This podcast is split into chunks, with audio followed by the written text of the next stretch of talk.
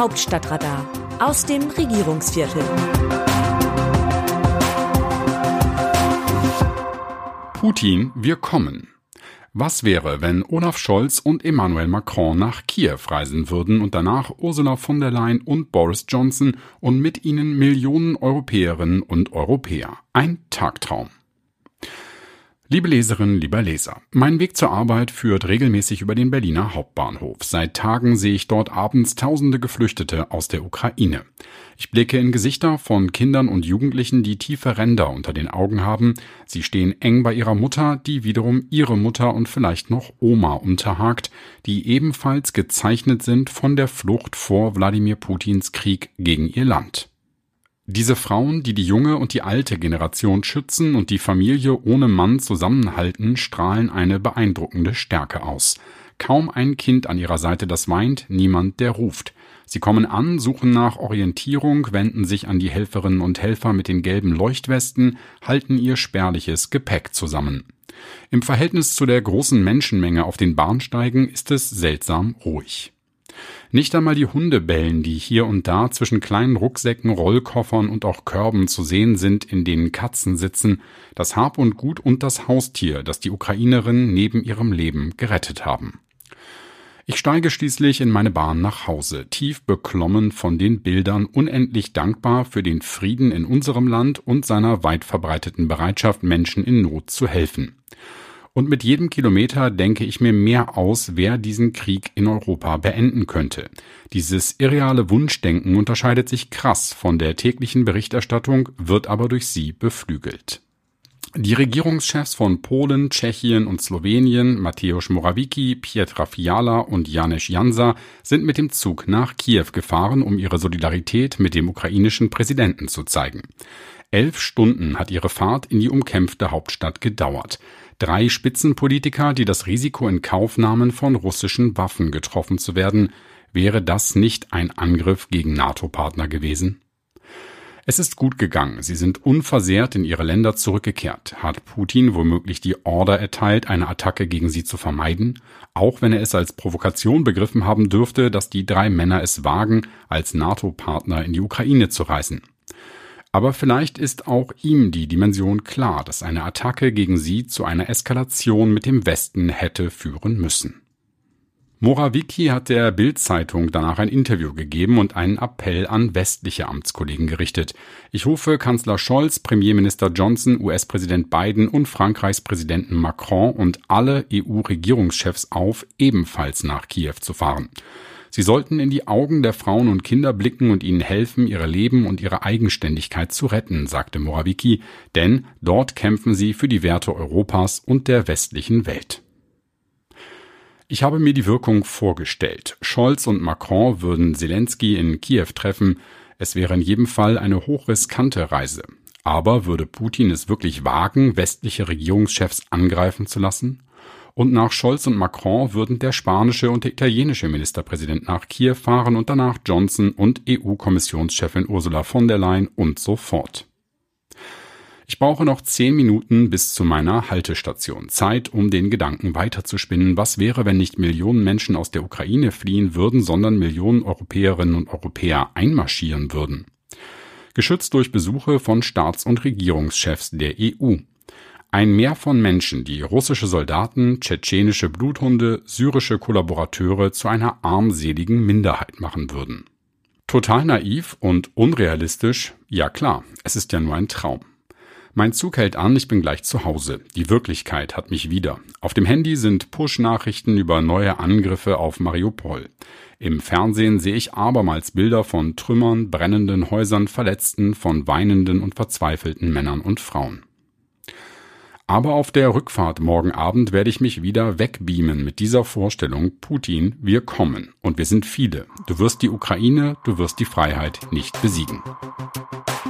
Aus dem Wörterbuch Politsprech Deutsch. Wir, die Ampelkoalition, sind überzeugt, dass die Worte des ukrainischen Präsidenten für sich stehen. Sie haben es verdient, für sich wahrgenommen zu werden. Katja Mast, parlamentarische Geschäftsführerin der SPD-Bundestagsfraktion. Ja, liebe Frau Mast, die Rede von Volodymyr Zelensky vor dem Bundestag steht für sich, Dann hätte das Parlament sie aber auch stehen lassen müssen und nicht einfach zur Tagesordnung übergehen dürfen. Ein so dramatischer Auftritt mit schonungsloser Kritik an der jahrelangen deutschen Russlandpolitik schreit nach einer Reaktion, nach Stellungnahme und Erklärungen. Wenn eine Regierungskoalition dazu erst einmal schweigen will, muss es zumindest die Möglichkeit geben, dass alle einmal innehalten. Das funktioniert nicht, wenn die Abgeordneten dem ukrainischen Präsidenten mit Applaus im Stehen danken, sich wieder hinsetzen und das nächste Thema aufrufen. Katja Mast hat eine Fehlentscheidung lapidar abgetan. Koalitionskolleginnen und Kollegen haben den Ablauf im Bundestag bedauert. Wie sehen die Leserinnen und Leser die Lage? An dieser Stelle geben wir Ihnen das Wort. Weil wir sehr viel mehr Zuschriften zu einem Leserbrief aus der vergangenen Woche bekommen haben als zu einem unserer Texte, veröffentlichen wir hierzu eine Auswahl. Georg Streubel. Dem Kommentar unter der Überschrift Die größte Herausforderung seit 1945 ist eine Lesermeinung von Herrn Larry Schmid aus Bad Dürkheim beigefügt. Sie haben meinen Respekt, dass Sie sich bereit erklärt haben, einen solch sinnentleerten und durch nichts begründeten Text den RND-Lesern zu präsentieren. Wenn in Kenntnis der Fernsehbilder der Flüchtlingsströme und das damit im direkten Zusammenhang stehende Leid der Menschen logisches Denken und Nachdenken versagt, müssen Fragen nach der Rationalität ihres Lesers gestellt werden. Ralf Rosenfeld ich frage mich, in welcher Einrichtung oder Wohngegend Herr Larry lebt, oder ist es etwa ein Troll? Wie ich aber weiß, lassen Sie sich nicht durch solche Heinis beirren, glücklicherweise. Der Beitrag mit dem 16-Jährigen hat mich 73-Jährigen, der allerdings nie geglaubt hätte, so einen Sch noch erleben zu müssen, dann doch berührt. Sabina Schmidt ich möchte mich ausdrücklich für eure kompetente Berichterstattung bedanken. Dem Herrn, der euch Hass unterstellt und Wagenknecht lobt, kann ich nur widersprechen linke Querdenker, einige Ex-DDRler, die noch nie etwas mit Demokratie am Hut hatten und sich jetzt im Internet und auch sonst als Putins fünfte Kolonne gebärden, sollten sich schämen.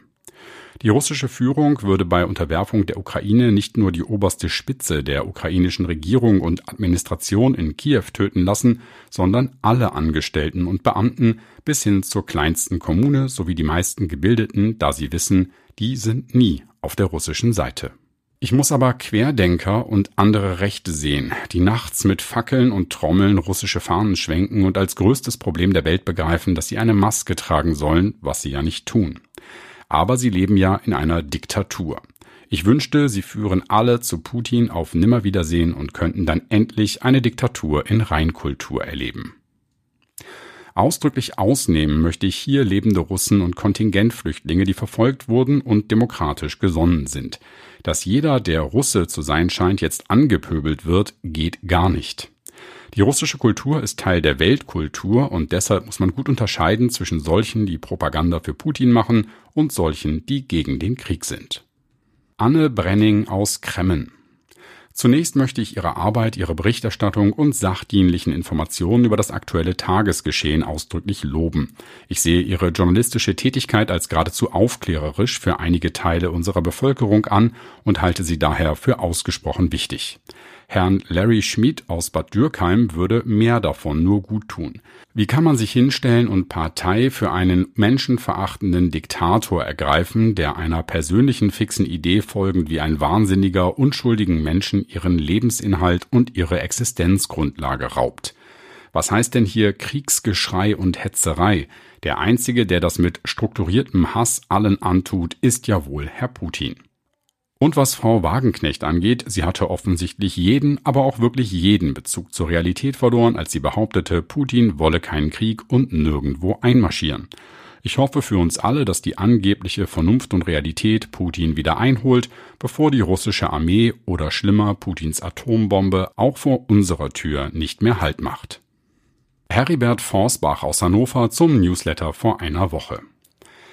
Dieser Krieg ist grausam, die russische Armee geht barbarisch auch gegen die Zivilbevölkerung vor, gegen jedes geltende Kriegs- und Völkerrecht. Alles, was die russische Armee jetzt zerstört, muss einmal wieder aufgebaut werden. Normalerweise werden dafür Gelder in einer Geberkonferenz gesammelt, wobei der Westen zumeist den überwältigenden Anteil trägt. Ernsthaft sei die Frage erlaubt, ob es rechtlich möglich ist, die russischen eingefrorenen Gelder in Höhe von etwa 300 Milliarden Dollar zu beschlagnahmen und für den Wiederaufbau zu verwenden. Zumal die Rechtslage, wer diesen Krieg begonnen und gegen das Völkerrecht verstoßen hat, international von der überwältigenden Mehrheit der UN-Mitglieder eindeutig bewertet wird. Ist auch ein Zugriff auf die eingefrorenen Oligarchenvermögen möglich? Allein schon diese Androhung würde möglicherweise Putin und die Oligarchen in einen Schockzustand versetzen und vielleicht zum Umdenken veranlassen. Nur diese Sprache versteht dieser Völkermörder.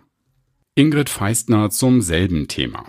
Putin ist ein Kriegsverbrecher, das steht fest, und bekommt endlich die internationale Aufmerksamkeit und Reaktion, die andere Kriegsverbrechen wie der zweifache amerikanische Überfall auf den Irak oder auf Afghanistan etc.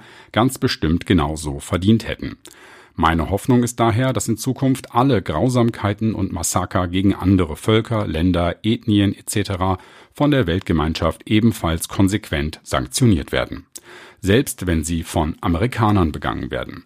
Was machen die Saudis im Jemen? Was treiben die Chinesen mit Minderheiten im Land? Wieso werden mit diesen Diktatoren weiterhin Geschäfte gemacht? Wer A sagt, muss in Zukunft auch B sagen. Wir brauchen auch in Anbetracht der schon jetzt stattfindenden Klimakatastrophe eine Koalition der Willigen. Nieder mit allen internationalen Verbrechen an Mensch und Natur. Das Autorenteam dieses Newsletters meldet sich am Dienstag wieder, dann berichtet mein Kollege Markus Decker. Bis dahin, Text Christina Dunz, am Mikrofon Jan-Bastian Buch.